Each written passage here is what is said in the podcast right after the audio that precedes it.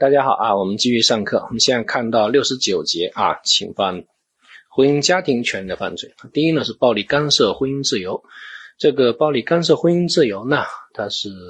啊，暴力干涉呢婚姻自由，既包括结婚自由，也包括啊离婚自由啊。当然，从期待可能性的角度呢，如果老婆要离婚啊，丈夫总是不准啊，丈夫。经常拿针啊扎老婆，老婆一提离婚就打，这个呢可能是不构成暴力干涉婚姻自由罪的啊，但是呢是可以考虑顶虐待罪啊或者故意伤害罪啊，这是一个期待可能性的问题。所以暴力干涉婚姻自由啊，一般呢都发生在啊近亲属之间啊，通常呢是父亲呢干涉女儿的结婚自由，或者儿子呢干涉母亲的离婚自由。啊，或者儿子呢干涉母亲的啊结婚自由，这个呢都有可能，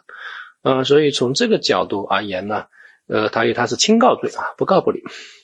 一般呢，像这种家庭内部的事情呢，诉诸于轻告。但是如果呢，这个暴力干涉婚姻自由致人死亡的话，哈，那他其实属于结果加重犯了啊，那也不再属于呢这个啊轻告罪。所以这个大家呢要特别的啊注意啊，特别注意。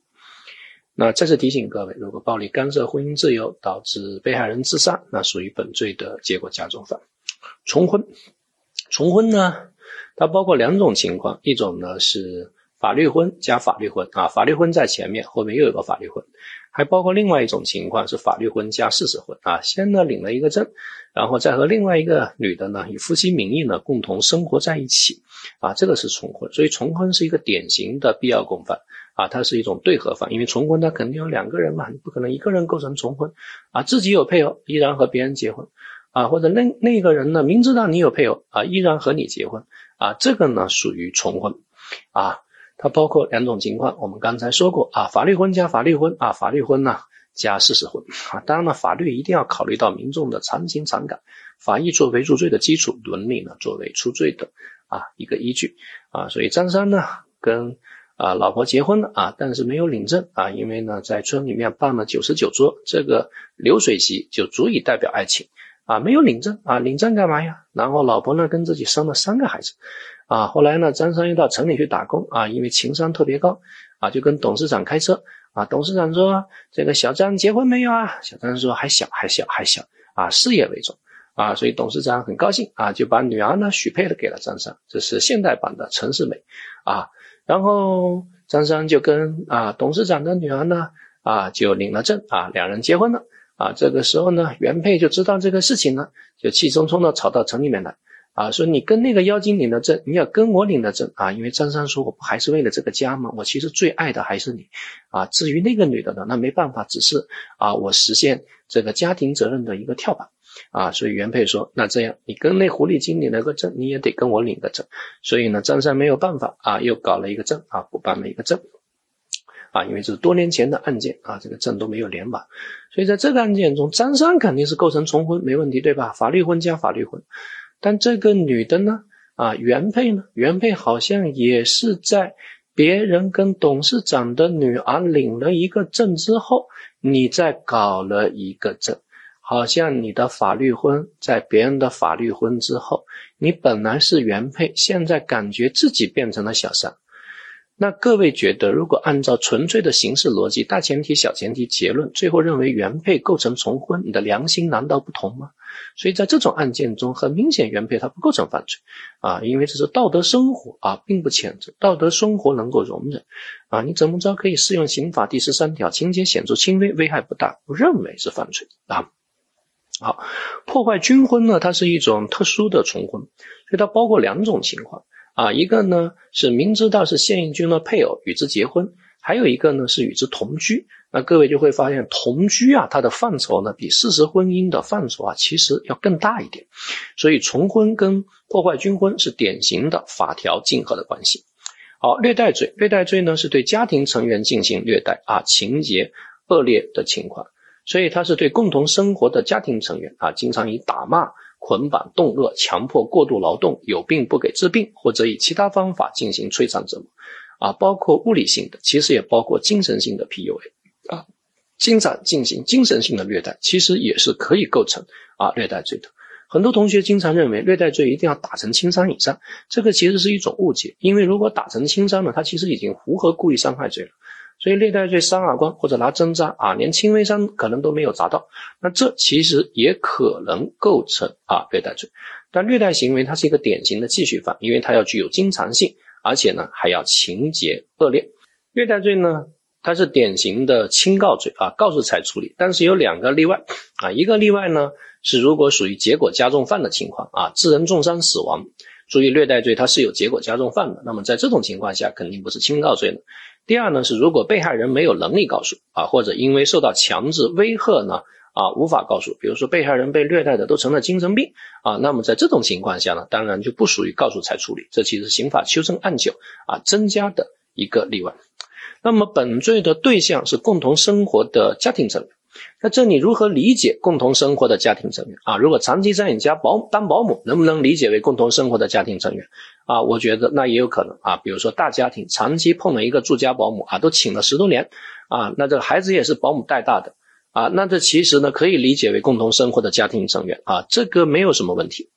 啊。所以既然共同生活的家庭成员可以保可以包括保姆。那么大家觉得男女朋友同居啊没有领证，这能不能理解为共同生活的家庭成员？但如果放在一九七九年立法者制定虐待罪啊，采取立法者的主观解释，那肯定是不包括的啊，因为在一九七九年男女没有领证啊就生活在一起，那这可能属于流氓罪的共同犯罪，对吧？啊，那但是放在现在的时代，那男女没有领证生活在一起，那社会生活是持一种容忍的态度。那么在这种情况下，男方有没有可能构成虐待罪？我们认为是可以构成的啊，所以曾经某。啊，九八五啊，G 九高校啊，这个啊法学院的一个学生，学生会主席啊，对他的女朋友进行这个 PUA，后来导致这个女孩呢啊最后自杀。那最后呢，这个男生就是以虐待罪啊来提起诉讼的。那我们认为这是符合现行法律规定的。好，如果虐待行为致被害人重伤死亡，那显然他是虐待罪的结果加重犯。这里的虐待致人重伤死亡，它其实还是可以包括自杀行为的。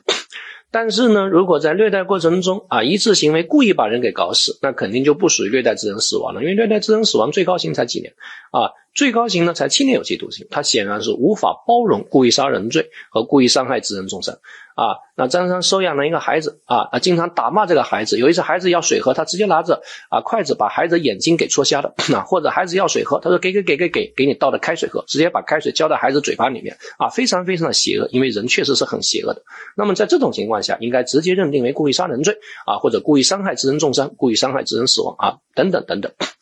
好，虐待被监护看护人罪，因为虐待罪的对象是共同生活的家庭成员，所以司法实践中经常也会发现一种情况，就是什么幼儿园老师的虐童行为，幼儿园老师拿针扎小朋友，那么这能不能理解为共同生活的家庭成员？有部分学者认为可以啊，说幼儿园老师跟小朋友那不就是共同生活的家庭成员吗？因为整个中国是一个大家庭啊。那如果你这么理解的话，那语言就失去了确定性。那语言可能就会像橡皮泥一样，你想怎么捏就怎么捏啊。说你今天是个男的，明天是个女的，后天是个变态，大后天是个猪，那语言可以任意的变化，对吧？因为你长得就像头猪，然后你又属猪，那你不就是头猪吗？啊，而且你吃饭还呼噜呼噜呼噜，那你不就是头猪吗？啊，那所以这个语言呢，一定要注意啊，它是有一个约定俗成的意义啊，不能够像橡皮泥一样随便蹂躏。所以这就是为什么啊，我们刑法修正案九后来发现这个法律漏洞呢，这个是不是一个法律奏折，是司法无法去啊熨平的一个法律奏折，它是一个漏洞，那就通过立法形式啊增加了一个罪，叫虐待被监护看护人罪。所以，如果呢对这个未成年老年人、患病的人、残疾人负有监护看护职责啊，虐待被监护看护人，情节恶劣，是可以构成这个罪的。而且这个罪是有单位犯罪的啊，虐待罪本身啊是没有单位犯罪的。这个提醒各位注意，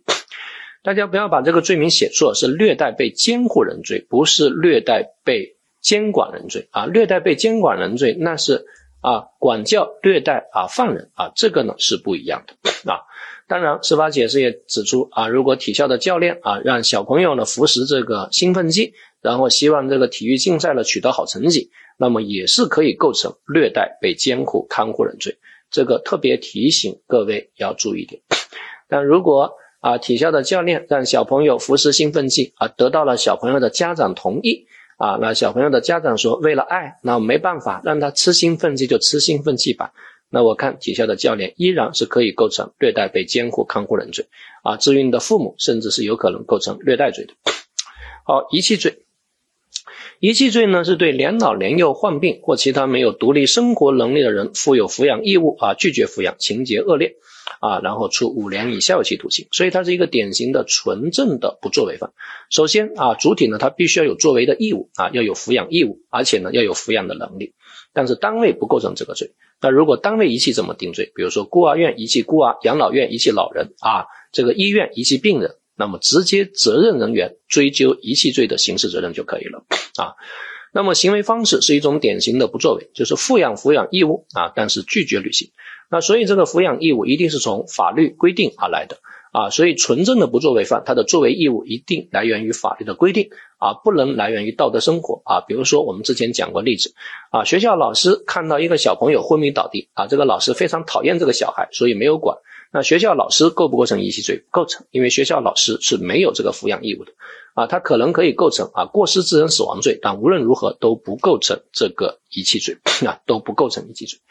那遗弃罪呢？啊，注意跟故意杀人罪的竞合关系。如果对死亡结果持一种希望或放任态度，那其实还可以构成故意杀人罪。那想象竞合从一重罪，但是有可能遗弃罪的处罚会更重一点。这个要提醒各位要特别注意 啊。所以啊，张三啊是一个吸毒女啊，所以他经常吸毒啊，吸毒之后吸嗨了啊，就把一岁的孩子放在家里面啊，然后就到外面去卖淫啊，去求生，结果孩子活活被饿死。那在这种情况下，首先他构成遗弃罪。其次呢，对孩子的死亡有放任心态啊，所以他还构成故意杀人罪、想象竞合从一重罪啊。当然他吸嗨了，他整个产生了幻觉啊，觉得孩子已经进入到极乐世界，但是这不能作为辩护理由啊，因为这属于原因自由行为。好，遗弃罪呢，注意它没有结果加重犯啊，遗弃罪也不是轻告罪，所以遗弃如果致人死亡，那如果对死亡结果是过失的话。啊，那你比如说孩子生病了，但是你觉得啊不能吃药，不能吃药，绝对不能吃药，结果孩子死掉了啊，那么在某种情况下啊，你可能构成啊遗弃罪，同时还可能构成过失致人死亡罪、想象竞合从一重罪。好，拐骗儿童，拐骗儿童呢是采取蒙骗、利诱的方式，使不满十四周岁的未成年人脱离家庭或者监护人的行为啊，这是拐骗儿童。好，之前我们讲过，拐骗儿童是典型的状态犯，所以它的追诉时效。啊，是十年，因为他最高判五年有期徒刑，啊，使得儿童脱离监护人就叫做拐骗儿童，啊，他不需要以出卖目的，啊，所以张三的男朋友啊，因为吸毒啊被抓，所以张三不知道怎么着能够把男朋友给搞出来，啊，想了一想，于是到啊妇幼保健院偷了一个刚刚出生的孩子，啊，抱到派出所，啊，说孩子要见他爹，你立即把他爹放出来，啊，派出所警察肯定不可能把啊这个男的给放出来，所以这个女的没有办法，就把这个啊。刚刚偷出的孩子就放在派出所的长凳上，然后跑了，还好啊，没有什么大事啊。后来呢，啊，派出所的警察啊发现了这个孩子，然后呢，经过联系啊，发现是妇幼院丢了一个孩子。那请问这个女的定什么罪？定盗窃罪吗？这肯定不定盗窃罪啊，这其实直接定什么罪呢？定拐骗儿童罪啊，定拐骗儿童罪。但是还是我们之前所说的，法益作为入罪的基础，伦理作为出罪的依据啊。所以曾经发生过这种案件啊，那一个。啊，女的啊，因为未婚怀孕，结果她要去引产啊，但那孩子其实是一个大月份的啊孩子了，可能都八个月了啊。那这个大夫呢就觉得把这个孩子给做掉，这个其实跟杀人差不多啊。这个大夫就没有把孩子做掉啊。那大夫反正你不要了，对吧？这个孩子生下来了啊，结果可能呢也没有告诉产妇啊，决定了这个自己养一下，或者送给自己的啊弟弟啊来养一下。那么在这种案件中，从形式上来说，他肯定是符合了拐骗儿童罪的构成要件啊，因为你至少呢是要告诉啊这个啊产妇，你到底要不要，要给别人一个选择机会。但是呢，追究刑事责任啊，大家觉得是不是合适啊？我个人觉得呢，似乎没有必要追究刑事责任。那即便你追究刑事责任的话，是不是也可以定罪，但免于刑事处罚啊？因为本身啊，在某种意义上，这其实叫做危险降低行为啊，你把这个孩子做掉啊。剥夺他的生命权，对他实施引产手术嘛？啊，反正这个孩子就不要了嘛。和把这个孩子送给弟弟抚养，那么在危险性是升高了还是降低了？我觉得这是一种危险降低行为。既然是危险降低行为，那其实连构成要件本身都不符合 啊。当然，这是我个人的观点啊，我个人的观点啊。像这种事情啊，它其实就有一定的争议啊，就有一定的争议。啊，但大家今后啊在深海区就可能能碰到很多很多类似的案件，因为纯粹的维护违反监护权有很多很多的案件的啊，你比如说啊男女双方离婚啊，那约好啊这个啊男的啊只能够啊每个月双周的周末见孩子啊，其他时候都不能见啊，但是这个男的特别特别想孩子，尤其是爷爷奶奶想孩子，所以这个男的啊，然后呢就就就就就在当周啊。这个周一直接跑到幼儿园把孩子给接回来了啊，然后妈妈气坏了啊，妈妈都以为孩子丢了啊，但其实后来一报警发现没丢，爸爸把孩子啊抱走了啊，接到爷爷奶奶那去住。那从形式上来说啊，这不也是拐骗儿童吗？但是你说如果这种行为定拐骗儿童合理吗？那肯定不构成啊，肯定不构成。所以大家一定要注意啊，违反监护权并不一定都是犯罪啊，刑法只是最后的惩治手段啊。好，其他的犯罪啊，各位看一下啊，刑法中还有一个组织残疾人儿童啊乞讨罪啊，那还有一个罪名是组织未成年人进行违反治安管理活动罪啊，就像前段时间网课爆破事件啊，有一些人闲极无聊，专门准啊组织了一些未成年人去从事网课爆破啊，那么可能网课爆破的行为本身不是犯罪啊，但是它至少是一种违反治安管理活动的行为。啊，所以你如果组织未成年人进行违反治安管理活动，那就可以以这个罪定罪处罚啊，因为啊，法条说的是盗窃、诈骗、抢夺、敲诈勒索等违反治安管理的活动啊，那这个财产犯罪都可以啊构成啊，财产啊违反这个就是违反治安管理的财产违法行为都可以构成，那比它更严重的啊，这个侮辱啊，这个这个寻衅啊啊，那么这些行为当然也可以构成犯罪。好，这是六十九讲。